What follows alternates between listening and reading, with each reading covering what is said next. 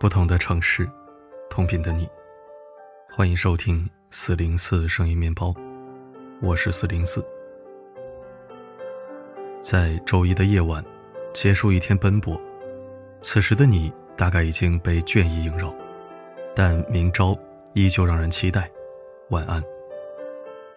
不管迟到早到，都希望虽未谋面的你，新年快乐，心有所依。晚安。眼下的不容易，熬一熬就会过去的。晚安。我在北京等你。晚安。加油啊！晚安。晚安。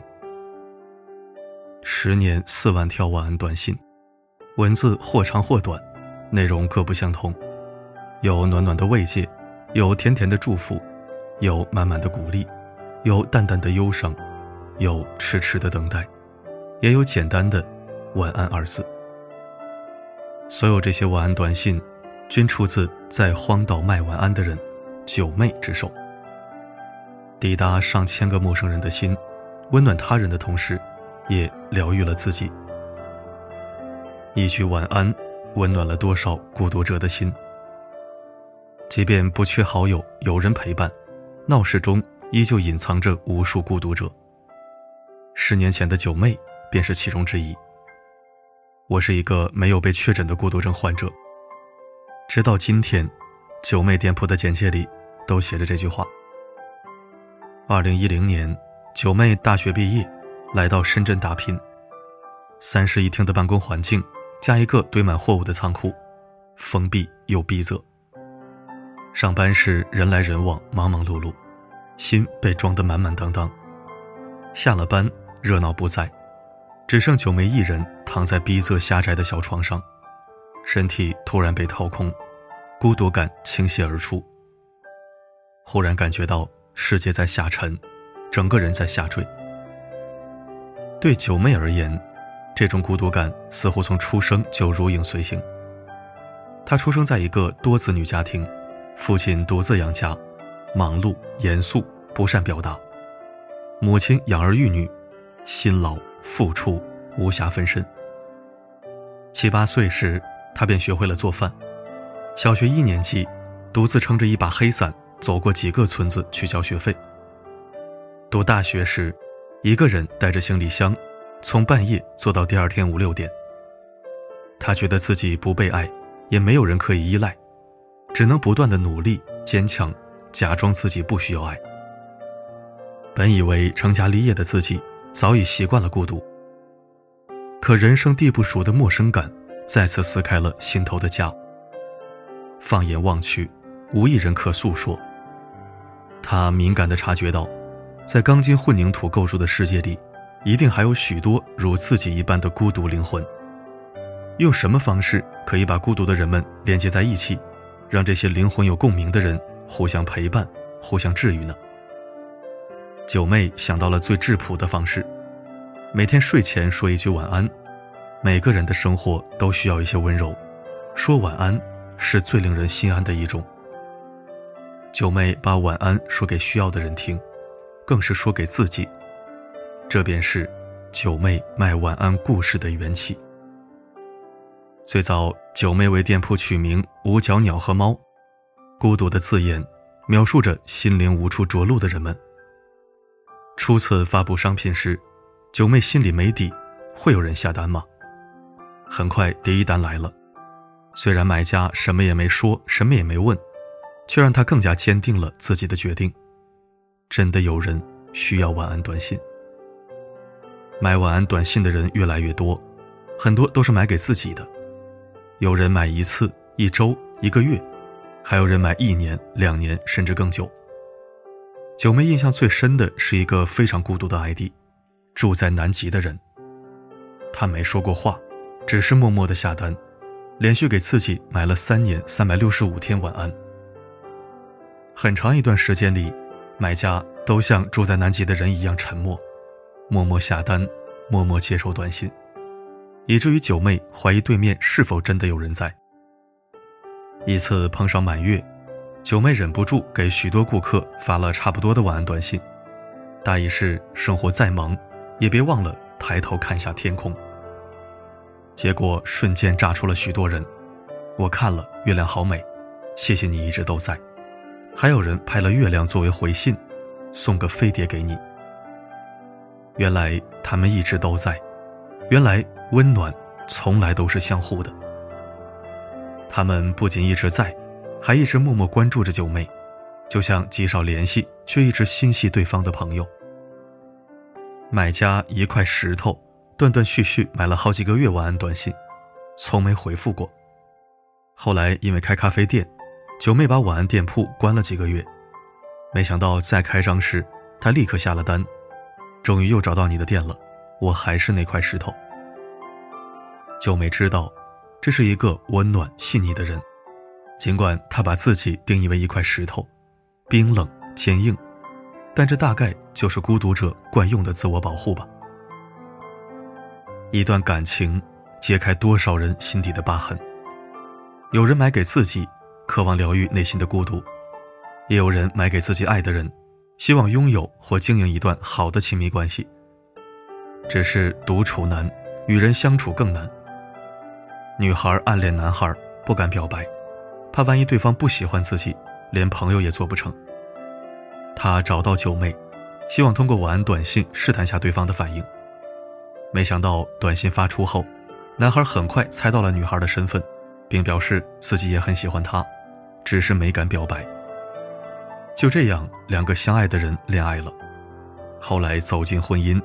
前不久给九妹发来短信，说他们正在备孕。感动于两人修成正果的同时，九妹感慨良多。爱情需要勇敢和主动，但人们常常由于各种羁绊而不敢迈出第一步，也因此错失良缘，甚至后悔终身。她很庆幸自己有机会为一段不确定的恋情增加勇气。帮助更多的人抓住爱情。九妹觉得，这份勇敢和主动表达，也理所应当的适用于婚姻。直到她接到这样的订单，丈夫不顾家人反对，独自到西藏自驾游，妻子甚是担心，于是给丈夫买了十五天晚安短信。感情出了一些状况，妻子希望通过晚安短信来表达彼此珍惜的想法，给双方争取一个重新开始的机会。一开始，九妹会忍不住想，为什么不亲口告诉对方，那样不是更好吗？随着类似的订单越来越多，她逐渐意识到，和恋爱相比，婚姻更复杂。尤其当感情出了状况，沟通出了偏差，有第三方出面，也许是个不错的选择。他便扮演了这样一个角色，为一段剑拔弩张的婚姻提供缓冲。并非所有恋曲都是圆满结束。如果感情真走到了尽头，九妹也会建议勇敢告别。一个男孩在分手后坚持给女孩订购了许多晚安短信，结果女孩十分抗拒。一般来说，九妹不会越界干涉客户的私事，但见两个人这样纠缠伤害，她也不忍心，只好不断的劝说男孩：喜欢不一定要占有。而是要给予对方尊重。虽然男孩还是会在醉酒后忍不住来下单，但比之前好了很多。分手后，有人伤害对方，有人伤害自己。女孩给男孩买了一周晚安短信，说他总是对别人很好，对自己很差。失恋后有点抑郁，希望晚安短信可以让他感受到别人的关心。收到短信后，男孩反应激烈：“你是谁？”我是卖晚安的，帮你的朋友传达问候。可他不信，坚持认为是自己的前女友。他和九妹聊自己和前女友的点滴过往，聊任何可能与他相关的蛛丝马迹。他放不下这段感情。订单结束后，男孩又继续给自己下单，每次六十条，持续六年之久。随着了解的深入，九妹渐渐明白。男孩不是离不开这段感情，而是离不开认可自己的人。男孩有着和自己相似的伤，有一个严厉的父亲，从不被父亲认可。童年没有获得足够的爱，长大后拼命去爱别人，希望在不断付出中获得自我价值。这种感觉九妹深有体会，因为童年的经历，她一直是个付出型的人，对亲人朋友都是如此。但人终究要找到平衡，她的平衡点就是丈夫。他对她有很多要求，希望他能更懂自己，更爱自己。也因此，两个人都很受伤。后来，两个人和平分手，关系反而和谐了许多。九妹说：“问题出在自己身上，还得自我成长，否则和谁在一起，都会遇到同样的问题。”九妹没有和男孩讲自己的故事，但一直劝他走出来。解铃还需系铃人。后来，男孩在工作地买了房，把父亲接到身边。有一天，他无意中听到父亲和老友聊天，特别骄傲地向对方介绍自己的儿子有多优秀。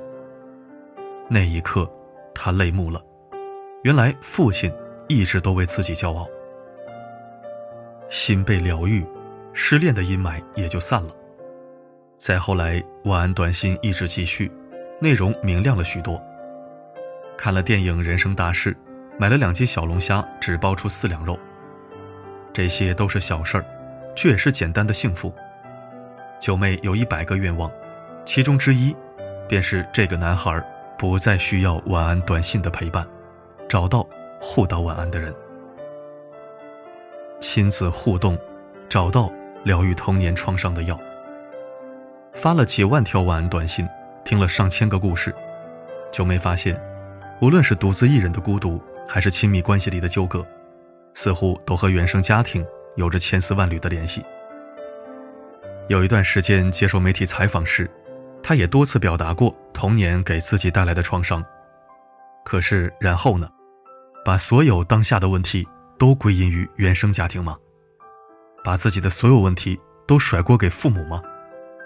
更重要的是，自己以为的，真的一定是真相吗？一个特别的订单帮九妹找到了答案。姐，我要替你给咱爸买一个月的晚安短信。下订单的是九妹的弟弟。说来也怪，明明是同一对父母的孩子，九妹和弟弟却截然不同。弟弟开朗钝感，和父母关系紧密；九妹孤独敏感，从不主动联系父母。所以收到弟弟的订单，九妹有点慌，自己完全不知道怎么和父亲沟通，怎么办？客户永远是第一位的，九妹只能硬着头皮上。一开始憋了半天也没憋出一个字，她在心中默念：“他就是个普通客户，没什么说的，那就只发晚安。”作为始作俑者，弟弟倒是时不时出谋划策：今天做了什么？两个宝贝如何了？心情怎么样？等等。在弟弟的助攻下，九妹总算能磕磕绊绊的履约了，只是。父亲从来没回过。有那么一刻，九妹忍不住想：或许他压根就没看吧，或许他果然还是不关心我。不知怎的，他突然有些不甘心，鬼使神差的托弟弟去确认父亲是否收到以及有无回应。弟弟皮皮的回道：“有啊，他叫你别发了，不要浪费钱，哈哈。”原来他一条不落的看了。原来他一直记挂着那个身在他乡、近乎失联的倔强女孩，可她就是那样一个人，严厉不善言辞，从前是，现在也是。但是拼命赚钱养家，又何尝不是那个年代父母对子女最质朴的爱呢？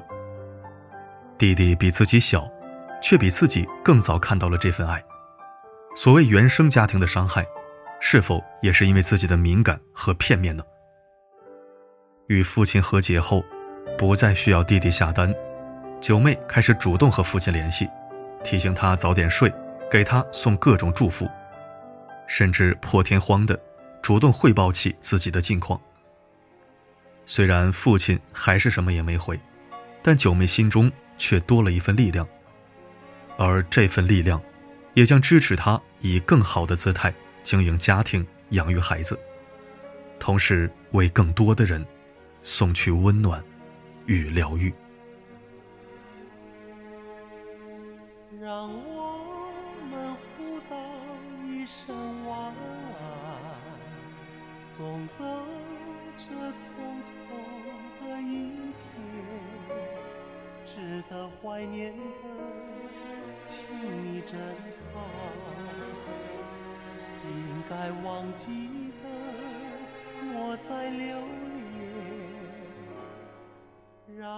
感谢收听。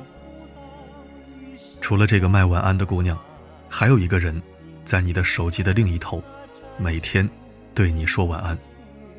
是一份承诺，更是一种习惯。